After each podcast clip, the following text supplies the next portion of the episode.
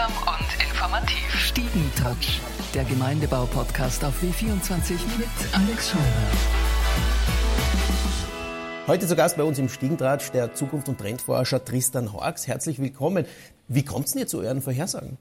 Wir schauen, wie sich die Trends der Gegenwart entwickeln, rechnen ein bisschen zurück, wo sind sie hergekommen, steigen sie, sinken sie und dann extrapolieren wir das in die Zukunft. Das ist ganz schnell und kurz gesagt die Art, wie wir Prognosen machen. Also schon eine bessere Treffsicherheit als Kaffeesud lesen. Das auf jeden Fall. Ja. Jetzt ist es so, du bist Experte, was die Arbeit betrifft. Viele junge Menschen wollen heute ganz anders arbeiten, suchen vor allem den Sinn in der Arbeit, habe ich auch gelesen. Ich meine, tut eh fast jeder. Aber nicht jede Arbeit verspricht Sinn. Wenn ich jetzt Regale schlichte, dann werde ich jemandem schlecht einreden können, du, du wirst die Welt retten. Die Sache ist, die Jungen können sich leisten, denn sie sind viel zu wenige heutzutage am Arbeitsmarkt. Die Dynamik hat sich ja umgedreht. Es müssen sich jetzt Unternehmen attraktiv für die Jungen machen, weil es schlicht und ergreifend nicht mehr genug von ihnen gibt.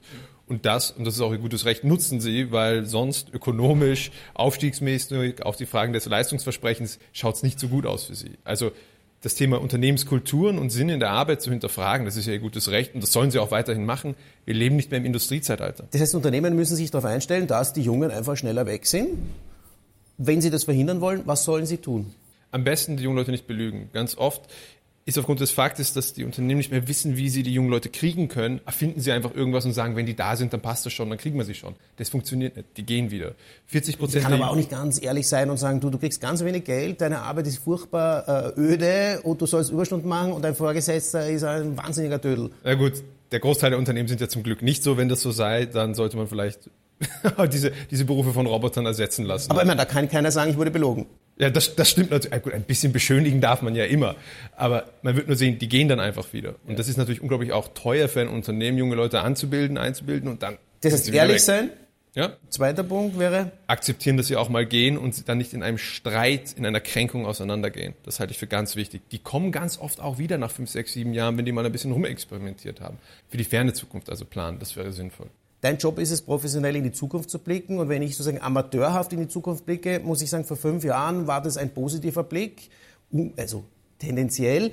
Und jetzt mit äh, Ukraine-Krieg, Nahostkonflikt, Corona, blicke ich, und ich habe das Gefühl, das tun viele andere auch, viel pessimistischer in die Zukunft. Kannst du das bestätigen? Ja, also man merkt schon, vor allem auch in der jungen Generation, dass die Zukunft zunehmend dystopischer gew geworden ist. Das liegt natürlich einerseits durch das Trauma der Lockdowns, das kann man sicherlich so sagen, aber es liegt auch einfach daran, dass viele der Versprechen, die gemacht wurden an die Zukunft, ja, kein Krieg, es wird allen immer besser gehen, dass diese Trends, das kann man global sehen, gerade langsam wieder abflachen. Ja? Also, dass es nicht alles immer nur besser wurde. Die gute Nachricht allerdings, wenn man ein bisschen historisch nachschaut, und das müssen wir Zukunftsforscher auch, um die Muster zu erkennen, die in Richtung Zukunft gehen, sieht man, das kam immer mal wieder in so Epochenübergängen. Und wir als Menschheit bewegen uns gerade vom Industriezeitalter, ich führe es zu Ende, yeah. ins nächste Zeitalter. Ähm, da gab es immer Krisen und die gehören dazu. Wenn das so ist und das nur ein Muster ist, dann lässt mich das persönlich schon wieder etwas positiver in die Zukunft blicken, weil ich weiß ja, nach einer kurzen schlechten Phase geht es in der Regel meistens positiv weiter. Vielen Dank fürs Kommen zu uns in den Stiegentratsch. Danke für die Einladung. Stiegentouch, der Gemeindebau-Podcast auf W24 mit Alex Scheurer.